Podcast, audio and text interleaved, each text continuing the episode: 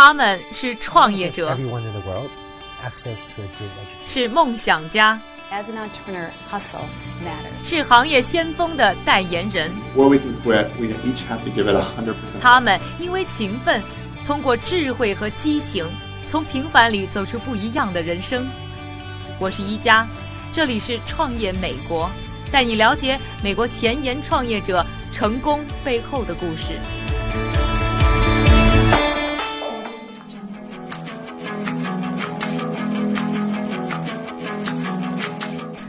欢迎收听《创业美国》，我是一加。我们的节目将从创业出发，带你一起去看一看中国以外的世界到底是向哪个方向走，海外的年轻人们又在用什么样的脚步追求着各自的梦想。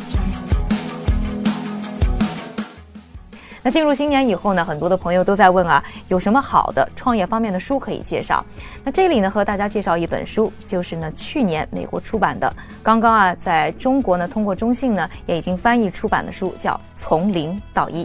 这本书的作者呢，根据自己呢几十年在硅谷的经历，在书中呢分享了很多和创业有关的经验，非常的实用，而且也有很大的启发性。这本书的作者呢，可能你还不是非常的熟悉，但是他投资过的公司你一定知道，他就是在美国有硅谷创投教父之称的 Peter Thiel。最早的时候呢，他自己也是一个创业者，创办了网上支付平台 PayPal。这家公司很快呢就被 eBay 高价收购。之后呢，他自己就投身了投资界，投资公司包括像 Facebook 以及我们节目中介绍过的 Airbnb 等一些大牛级的公司。Peter Thiel 在他的这本《从零到一》当中呢，提到了他对于呢现在的教育体制的不满。那他就是认为现在的教育对于人们的创造力呢有很大的限制，甚至是破坏。就因为这样一种不满呢，他在二零一一年创办了一个呢学员班。这个学员班对于参加的学员的年龄有非常高的要求，就是你必须是在二十岁以下，而且呢，你要想参加这个创业班，除了你自己很有才能之外，就是必须辍学，专心致志的花一年的时间呢，在这个创业班当中呢，去发掘自己的潜能。除了你能获得一笔资金之外呢，你还可以呢获得包括导师，甚至来自于 Peter Thiel 亲自的一些指点。二零一一年呢，第一届的创业班结束以后。Peter Thiel 就投资了这个创业班当中的涌现出的一个项目，这个项目就是今天我们节目将要介绍的 Thinkful。而 Thinkful 呢，就是由当年的创业班当中的学员 Daniel Friedman 和他的导师 Daryl Silver 共同创建的。他们想要改变的就是在线教育呈现的课程完成率低的问题。首先来听一下他的创始人之一 Daryl 在我们采访的时候和我是怎么说的。all the options for learning online 所有的网络课程都需要学生们自己独自去完成。他们可以简单的坐在电脑前观看视频，需要帮助的时候呢，就可以上网搜索。但实际上，能在事业上获得成就，这往往受益于行业专家的帮助。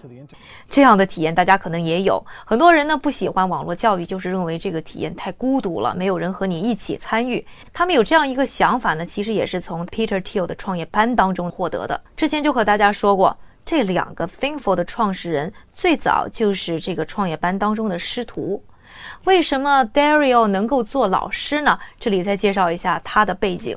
他从哥伦比亚大学计算机系毕业以后，就进了一家对冲公司，可以说工作是非常的好。但还是在2009年辞职创业，创办了 Perpetual 这家公司。在2012年的时候呢，又高价卖给了另一家科技公司，成功的完成了一次创业经验。所以不管是行业上还是创业上，都可以称得上是 Daniel 的老师。而这样一种师徒的关系呢，也给他们两个人很多的启发，决定尝试把这样一种师徒性的比较传统的模式搬上网络，让用户可以花一些时间，同样的利用视频等一些在线资源学习基础的知识。另外呢，就是每个星期有一次机会和一个在行业当中工作的专家进行一对一的辅导。目前来看的话，这个效果确实还是不错的。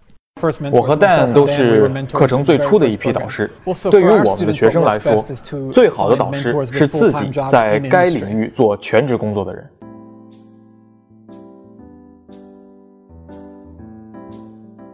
孔子呢是中国著名的教育家，他有一个重要的教育理念，就是要因材施教。但是现在越来越多的人在吐槽，我们现有的教育模式因为过于城市化，越来越难做到因材施教。我在了解 Thinkful 这家公司有一个印象非常深刻，就是这家网络公司如何能够这么好的做到因材施教。像我这样的没有什么 IT 背景的人，在上面也可以有适合我的学习课程。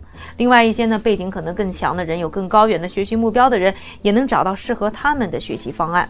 除此之外呢，很多的人可能跟我一样，有很多的其他的工作、生活上的时间的安排，那他们也会根据呢你自己时间上的需求，不停的调整。你想什么时候完成，怎样完成？One of the things we believe really core is that you can't learn a 因为你不可能在短短的几个星期的时间里学习像编程、软件这样复杂的课程。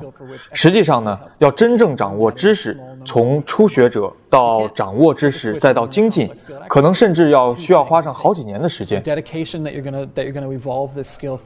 那我们所做的事情就是尽量的加快这个进程，为学生们提供这样一个类似兼职的课程学习模式，让人们在相对比较短的时间里学习这些附加技能，从而能够获得更好的工作机会，过上更好的生活。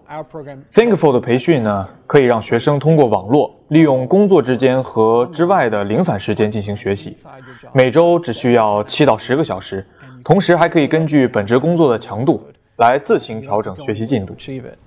有人说，二零一三年对于中国大学毕业生来说是最难就业年，而二零一四年可能就是更难就业年。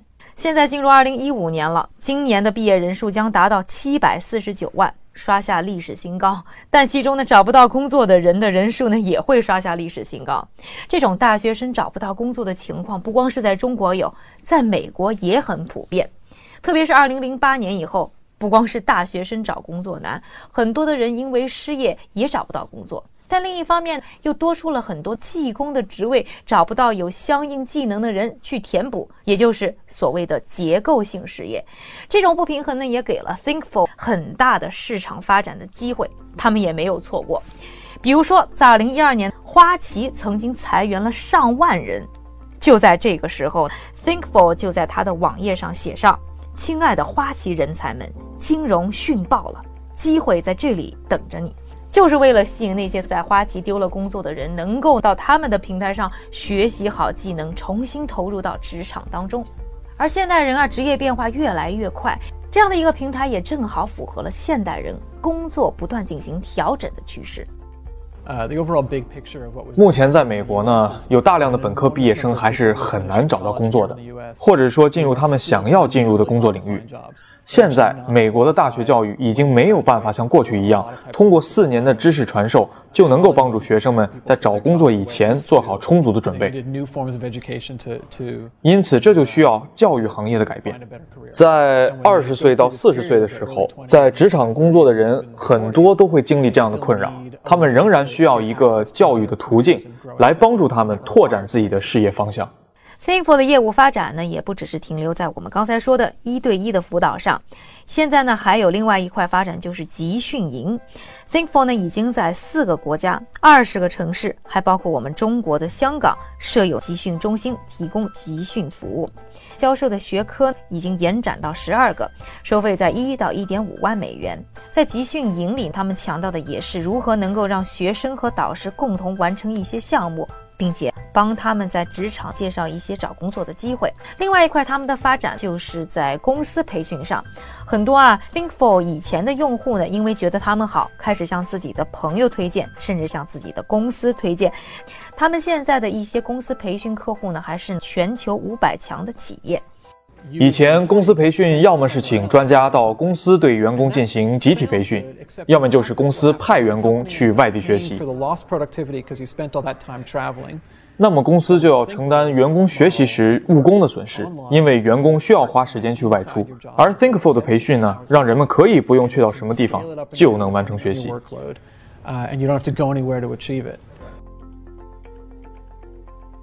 和我们说到的很多的创新企业相比，Thinkful 的成长道路呢，应该说是比较平坦的。最早呢，因为有 Peter Thiel 领头，所以当初就拿到了一百万美元的初创基金。后来的两轮融资呢，也非常的顺利。现在总共拿到了九百五十万美元的投资。Daryl 在回忆到自己呢创业的过程的时候，也和我分享了在拉投资、在和投资人进行沟通时的一些经验。他倒是认为，其实和投资人在沟通的时候，用不着把自己的想法渲染的多么的华丽，也用不着让自己显得多么的运筹帷幄，什么都想明白了。其实更重要的是要保持好自己的透明度。最好的建议其实并没有什么特别的方法，总之就是要做自己有热情的事情，而且要不断的向投资人汇报你的进展。Progress over time and delivering on promises. 很多人都会隐藏一些公司进展不佳的状况，因为觉得尴尬。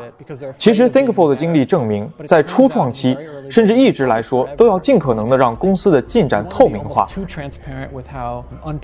显示出哪里还没有准备好，哪些想法还比较稚嫩。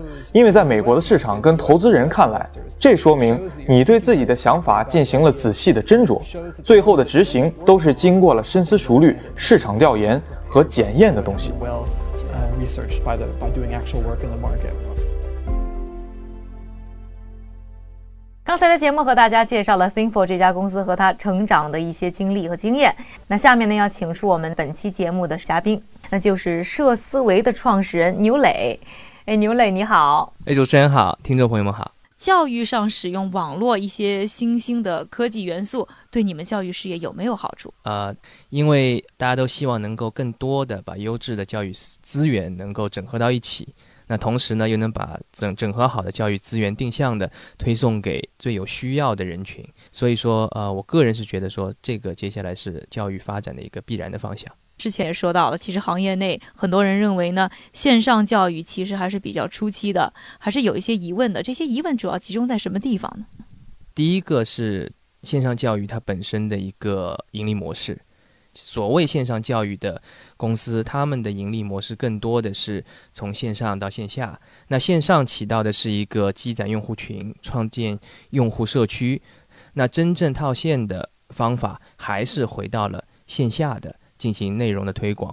第二个就是说，线上教育它的一个效果。传统教育当中很多的内容，在以现在的科技的发展程度、执行的角度或者说是力度来看，很难完全实现线下教育线上化的这样一个一个目标。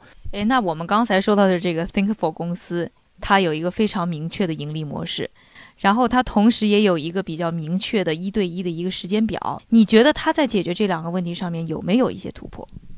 我个人是还蛮欣赏的，其实，但是呢，我也看到了就是可能会存在的一个问题，因为其实它只是把线下的一对一搬到了线上，那它并没有利用网络的加成的效果。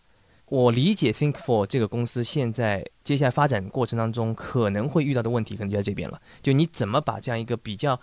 好的模式进行复制，进行一个扩大再生产的这样一个过程。关键问题就其实也是他们自己的一个决定了。这个公司是想做一个效果，还是想做一个规模？我以他们现在的这个的商业模式来看，其实做效果肯定是会很好的。那下面的时间呢，我还要请出我们今天节目的第二个嘉宾。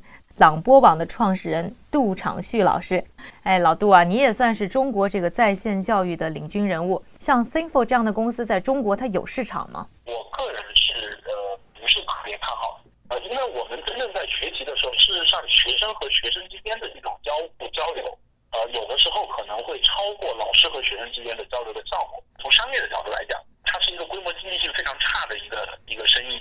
嗯，并不是所有的内容都需要用一对一的方式去，呃，给到用户的。这种知识的传递过程，实际上它是完全可以一对多的。其实，在商业培训领域，一对一呢，实际上是满足了用户的一个不安的心理吧，就是他觉得有人有人可以可以来辅导他，所以用户对于这个事情，用户是愿意付费的。但是它所带来的问题有两个，第一个问题是什么呢？就是刚才您提到的，就是它的规模的问题。第二个呢，它的这个呃运营。就运营费用的运营成本的控制，过去线下的话呢，你的利润可能呃，你的这个呃成本可能会放在你的营销成本啊，你的场租啊，对吧？然后然后呢，还有包括你的老师啊，所以到最后基本上像产品的这种行业，一对一几乎是没有太多利润。那么到线上以后呢，你的场地成本会转移成为，比如说你的呃这个这个服务器的成本，你的带宽的成本。哎，谢谢老杜，欢迎以后再次做客我们的节目。下期的节目中呢，我们还将向您介绍一家比 Thinkful 还要年轻的创新教育企业。感谢您的收听，了解更多内容，请关注我们的微信、微博账户。我是一加，下期创业美国为你带来更多美国前沿创业者成功背后的故事。